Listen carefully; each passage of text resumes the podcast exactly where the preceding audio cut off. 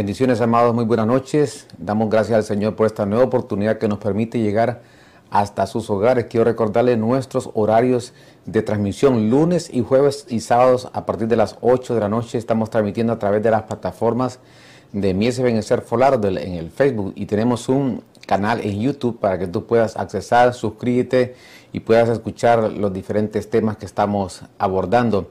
Estamos en Spotify. También puedes escuchar estos mensajes y puedes bajar esa aplicación mientras vas conduciendo eh, para que puedas oír la palabra del Señor. Quiero recordarte que los días viernes a las 8 de la noche nos reunimos de forma presencial en la ciudad de David. Tenemos alabanza, oración. Así que te esperamos y los días domingos a las 2 de la tarde nos estamos reuniendo también.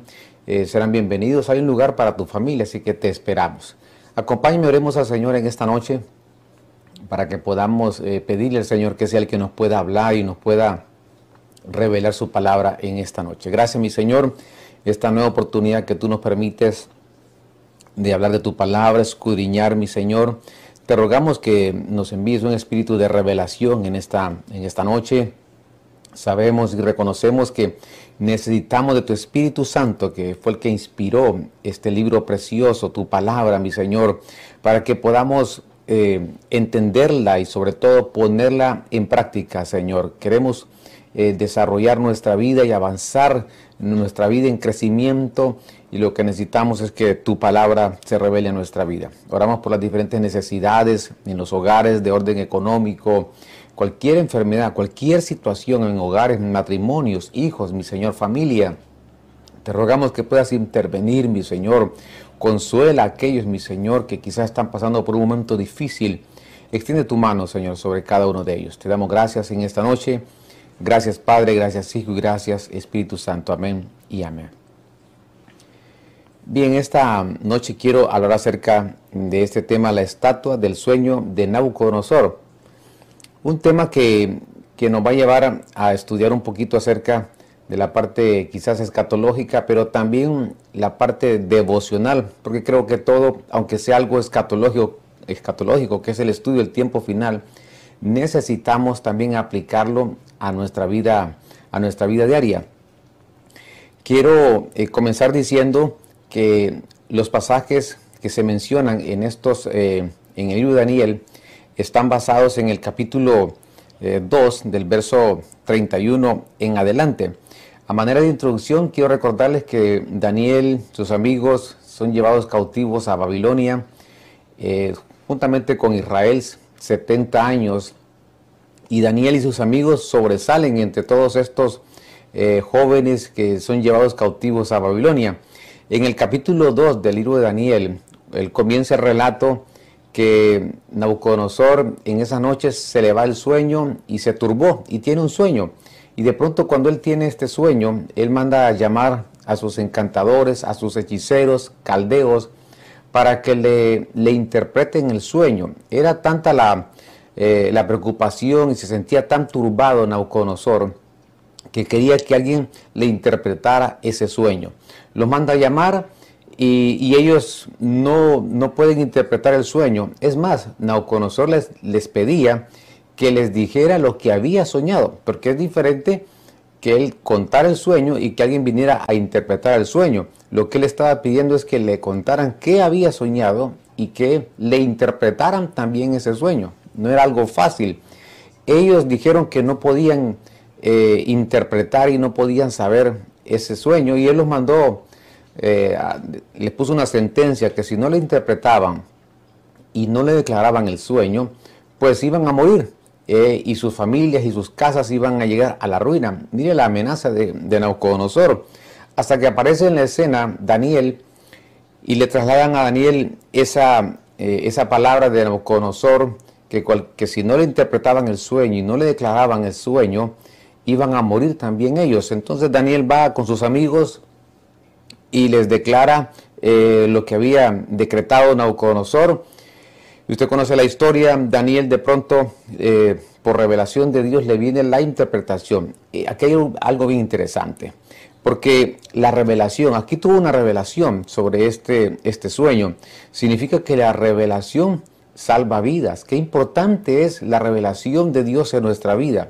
Qué importante es que nosotros podamos pedirle al Señor, al Espíritu Santo, que nos revele las cosas, porque esa es una de las funciones que tiene el Espíritu Santo. Él nos revelará todas las cosas. La revelación, qué, qué importante es que puede salvar nuestra vida y puede, eh, de alguna manera, puede abrirnos una, una nueva dimensión para, para tener vida. Veamos el relato que está en el capítulo 2, en el verso 31. Dice, tú, oh rey, tuviste una visión. Y aquí había una gran estatua.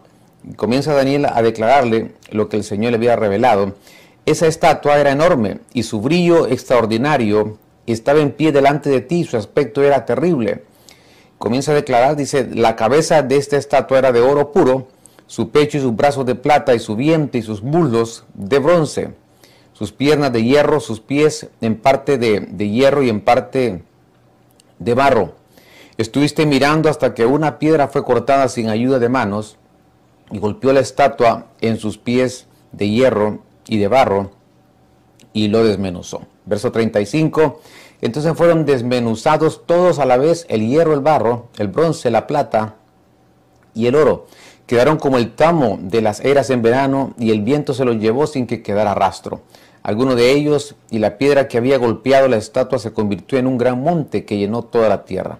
Este es el sueño ahora, diremos ante el rey su interpretación. Leamos los versos, creo que no nos hace daño leer la escritura, tantos versos. Mire, ah, interesante porque el relato y le declara el sueño, dice el verso el verso 34, 31 eh, dice, tú, oh rey, tuviste una visión, eh, ya lo leímos, 31, 35, entonces fueron desmenuzados todos a, la vez, el hierro y el barro. Eh, en el verso 36 declara la interpretación, el 37, tú, oh rey, eres rey de reyes, a quien el Dios del cielo ha dado el reino, el poder, la fuerza y la gloria. Veamos el verso 38. Y donde quiera que habiten los hijos de los hombres, las bestias del campo o las aves del cielo, Él los ha entregado en tu mano y te ha hecho soberano de todos ellos. Tú eres la cabeza de oro. Mira la interpretación. Después de ti se levantará otro reino inferior a ti y luego un tercer reino de bronce que gobernará sobre toda la tierra. Verso 40, y, habrá un cuarto reino tan fuerte como el hierro, y así como el hierro desmenuza y destroza todas las cosas, como el hierro que tritura, así él desmenuzará y triturará a todos estos. Verso 41, y lo que viste, los pies y los dedos, parte de, barro de alfarero y parte de hierro, será un reino dividido, pero tendrá solidez del, del hierro, ya que viste el hierro mezclado con barro corriente. En el verso 42, y así como los dedos de los pies eran parte del hierro y parte de barro cocido, Así parte del reino será fuerte y parte será frágil. En el 43 habla acerca de la mezcla del barro con el hierro. Déjeme trasladarme al 44. En los días de estos reyes, el Dios del cielo levantará un reino que jamás será destruido. Y este reino no será entregado a otro pueblo. Desmenuzará y pondrá fin a todos aquellos reinos y él permanecerá para siempre. Tal como viste en una piedra fue cortada del monte sin ayuda de manos y que desmenuzó el hierro, el bronce, el barro, la plata y el oro, el gran Dios ha hecho saber al rey lo que sucederá en el futuro. Así pues, el sueño es verdadero y la interpretación fiel. Qué tremendo y qué verás. El Señor le revela a Daniel el sueño que había tenido Nauconosor y también le interpreta ese sueño. Hemos leído estos versos. Ahora, aquí yo hice un resumen porque si usted nota en el verso 44, al final de la interpretación le está diciendo que cada uno de estos, eh, de estas partes de esta estatua, la cabeza, el pecho, eh, el muslo, las piernas, eh, los pies, ah, bueno, inclusive los dedos, cada una de esas partes de esa estatua eh, son metales y, también tienen una interpretación. Ahora, aquí hay mucho que hablar acerca de este sueño que tiene Nabucodonosor de esta estatua. A mí me llama mucho la atención porque en el verso 44, en la interpretación les dice, cada uno de esos, de esas partes de esa estatua, eh, representan eh, reinos. Y estos reinos en, algún momento están de pie, pero ninguno de ellos quedará de pie cuando se establezca un, reino para siempre. Y lo dice el verso 44, donde dice que el Dios del cielo levantará un reino que jamás será destruido. Es decir, todos estos reinos, porque es una representación de reinos, pero también es una representación de algo espiritual. Ahora, quiero también recordarles que aquí se está refiriendo en el verso 44 que se, va a establecer un reino que jamás será destruido y dice que este reino no será entregado a otro pueblo. Y dice que este reino pondrá fin a todos aquellos reinos y él permanecerá para siempre. Se está refiriendo al establecimiento del reino milenial, donde el Señor va a establecer su reino por mil años. Es decir, este sueño de esta estatua eh, es para nuestros días, es para nuestro tiempo, pero también es algo que no ha pasado en su totalidad y que se va a cumplir al final de los siete años de la gran tribulación, cuando recordemos que el anticristo va a gobernar por esos siete años, pero llegará el Señor y pondrá sus pies en el monte de los olivos. De ahí en adelante va a desmenuzar, de ahí en adelante pondrá fin a todos estos reinos que van a estar de pie cuando el Señor venga en su segunda venida, pero que Él los va a desmenuzar y que no, no va a haber otro reino más, sino que será un reino para siempre, que, es donde el Señor va a establecer su reino eh, por mil años en la tierra. Es el, ese es el nuevo orden que el Señor va a establecer. Es decir, estos reinos que están representados por la cabeza, están representados por, por el pecho, por el muslo, por las piernas y los pies de esta estatua, van a permanecer de pie cuando el Señor venga pero es esa piedra, esa, esa piedra que viene a, desmenuzar y va a derrocar y va a destruir y va a hacer caer todos estos reinos, repito, para que el Señor establezca su reino. Aquí hay un resumen bien interesante que yo le puse, porque la piedra, cuando usted leímos los versos en el capítulo de Daniel, se refiere a una piedra que le da los pies. Y eso significa la iglesia que viene en una epifanía y que derrumba los dedos, derrumba el nuevo orden mundial. Eh, es de lo que le estaba mencionando. Cuando el Señor venga al final de los siete años de la gran tribulación, entonces el Señor viene con sus santos, ya casado, el Señor con su iglesia, y ahí viene a derrumbar todos estos reinos que están de pie y para establecer ese nuevo orden mundial. Ahora, aquí le hice un resumen porque el tema del, sueño del estatua de Nabucodonosor es un tema bastante amplio. La cabeza, eh, la interpretación es la cabeza, el pecho, muslo, piernas, los pies, dedos. Pero también la interpretación va orientada a algunos metales. Por ejemplo, la cabeza, eh, que es el oro, significa Babilonia, porque le dice Daniel, eres tú, oh rey, cuando se refiere a la cabeza representado por este metal llamado el oro, que es Babilonia. Ahora, recordemos que Babilonia, hay una Babilonia eh, celestial, hay una Babilonia espiritual, que es la que se está moviendo en este tiempo, y hay una Babilonia física. La Babilonia física es el país de Irak. También Babilonia está representada por muchas cosas y lo vamos a estudiar, cada uno de ellos. Babilonia está representado por la adivinación, eh, por el intelecto, que es la cabeza. Por eso representa la estatua de Nabucodonosor, la cabeza Babilonia y es el mental oro. Después aparece el pecho, que el, el metal es la plata, que está representado por Medo-Persia, y recordemos que Medo-Persia es Irán también.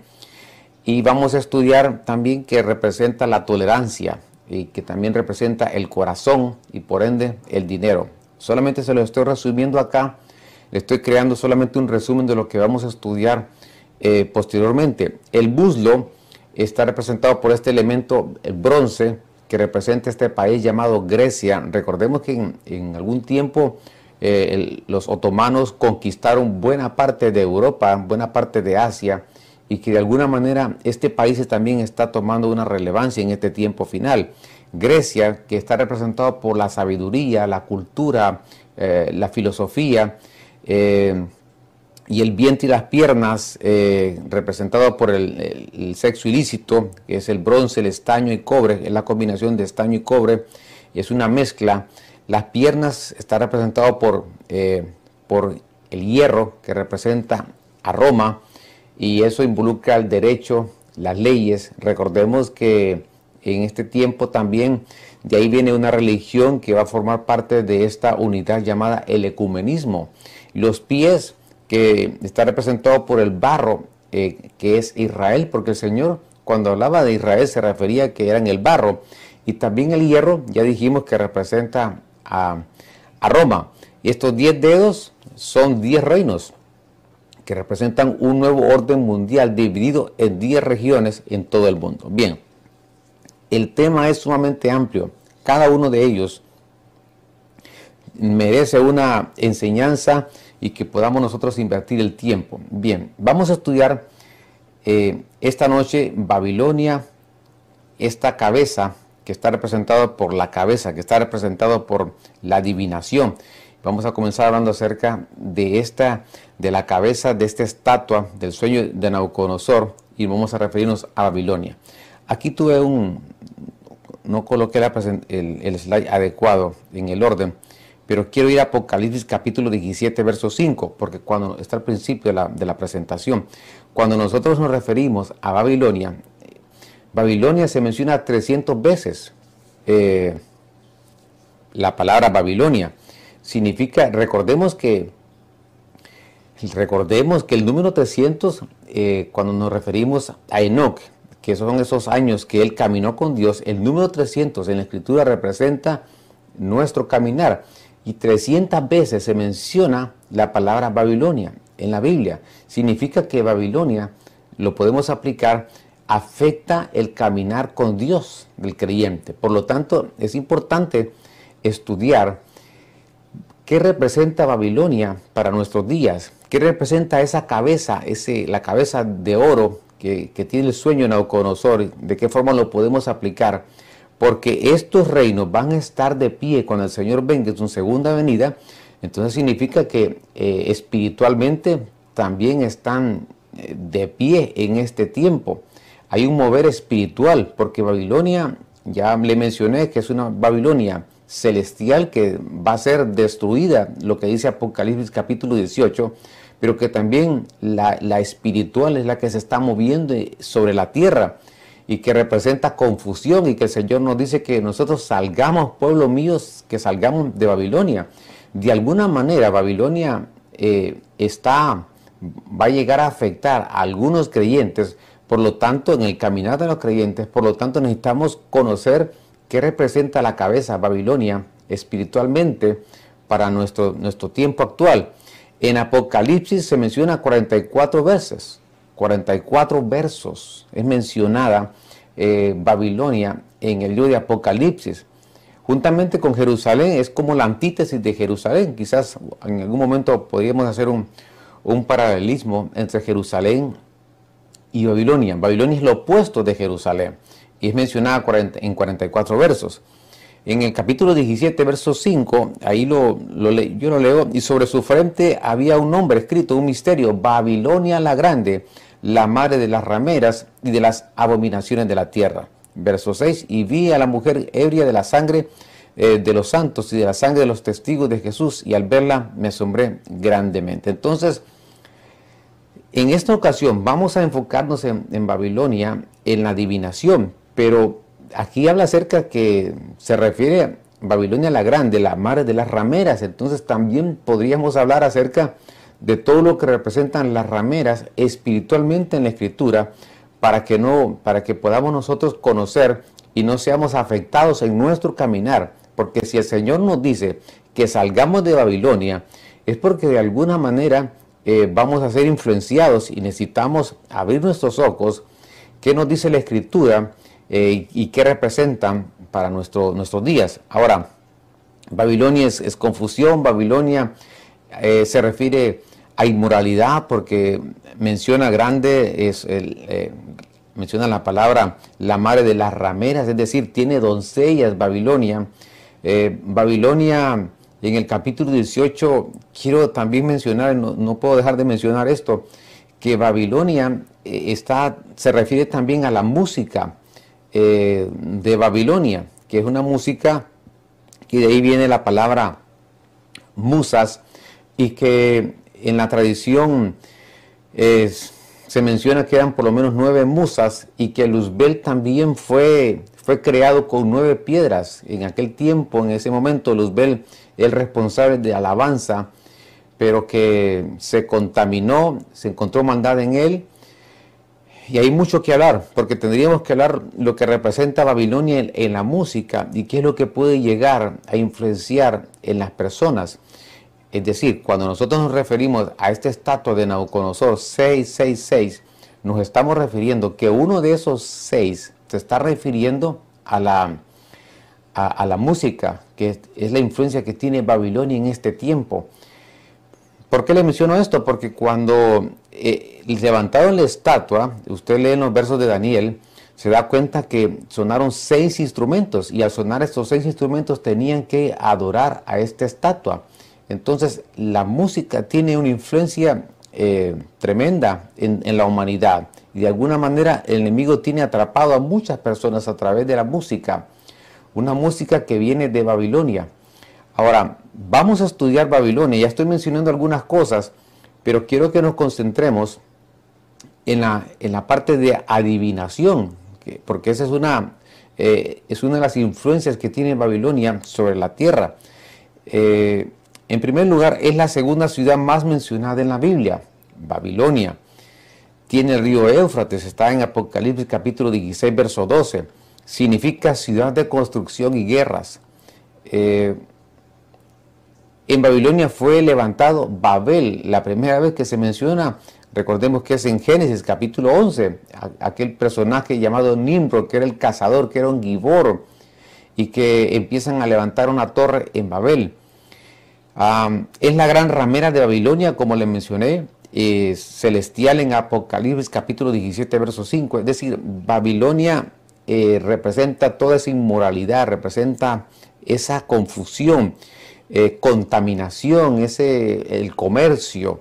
Eh, en Génesis 14.1 eh, se menciona por primera vez en el Valle de Sinar, mencionada por última vez en Apocalipsis 17 y 18, será destruida por la eternidad. Hay una sentencia sobre esa ciudad llamada Babilonia y el Señor establece su sentencia y va a ser destruida por la eternidad. Ahora, concentrémonos, yo sé que el tiempo avanza y esto nos va a llevar algunos días, pero creo que es importante que nosotros estudiamos esto.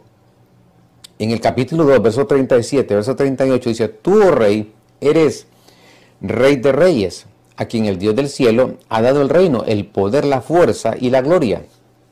Y donde quiera que habiten los hijos de los hombres, las bestias del campo o las aves del cielo, Él los ha entregado en tu mano y te ha hecho soberano de todos ellos, tú eres la cabeza de oro. Entonces, vamos a comenzar, aunque ya he mencionado ya algunas cosas de Babilonia, pero Babilonia eh, está representada por la cabeza de esta estatua de oro.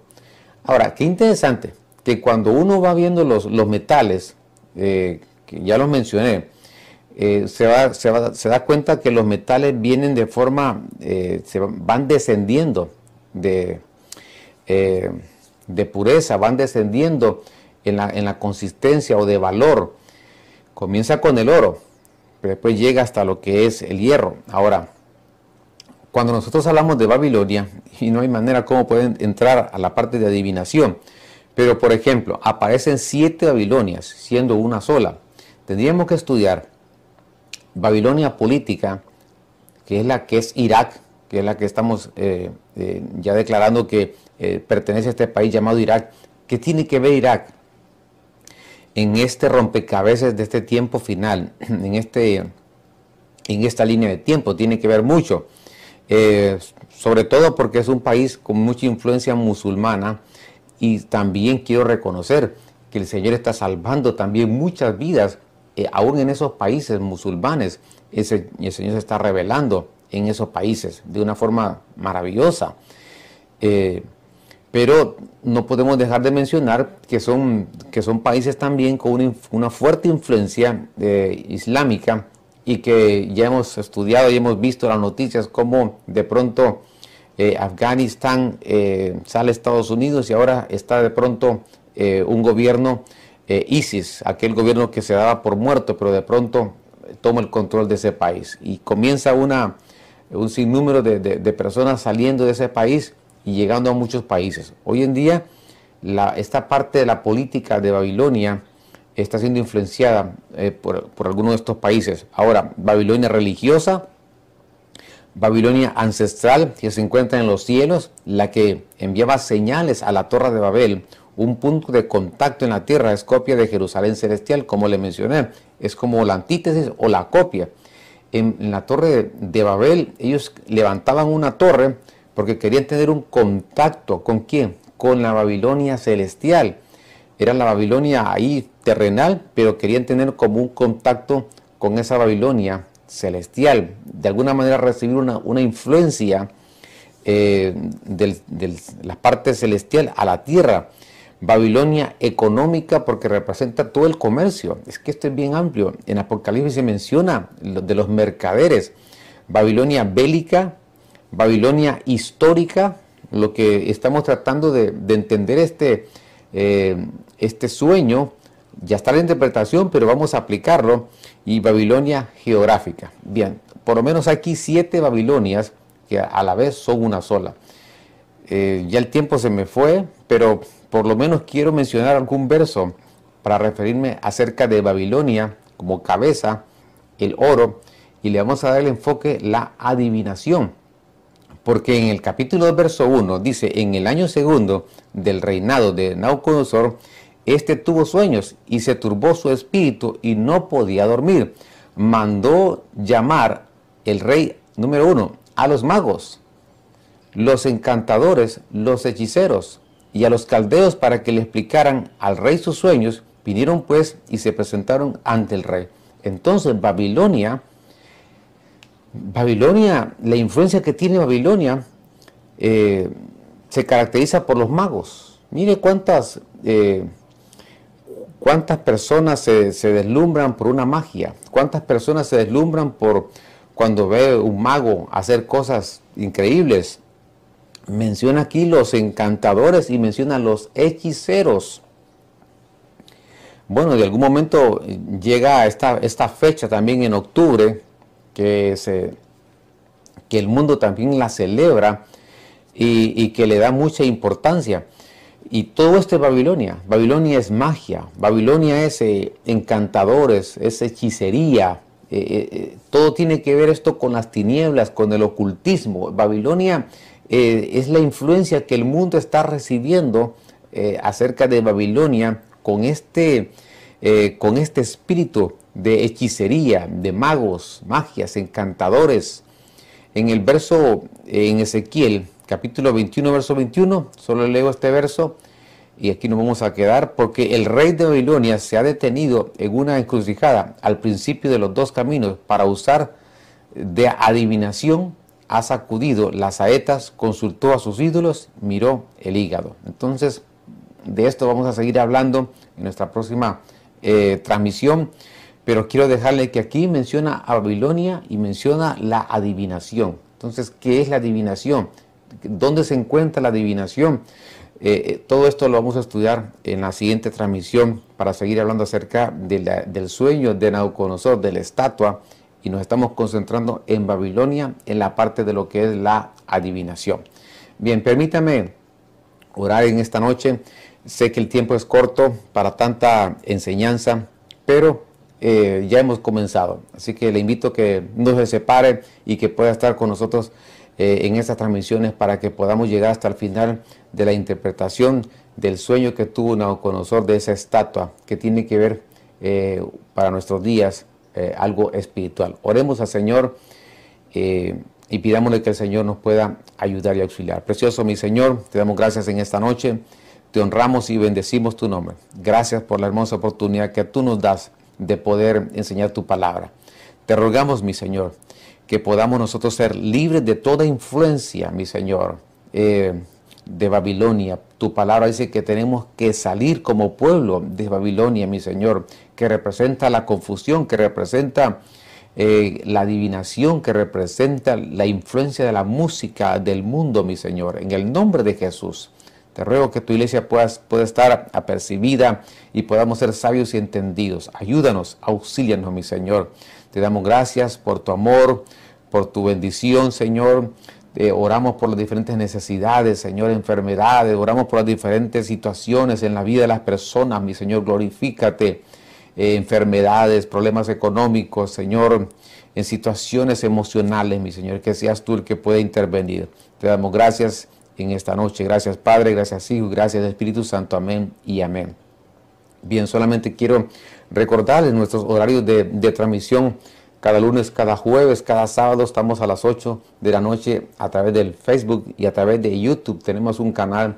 Suscríbete, dales un like, eh, comparte estas enseñanzas y a través de la plataforma de Spotify también tenemos estos temas que son sumamente valiosos. Los días viernes nos reunimos de forma presencial en la ciudad de David a las 8 de la noche.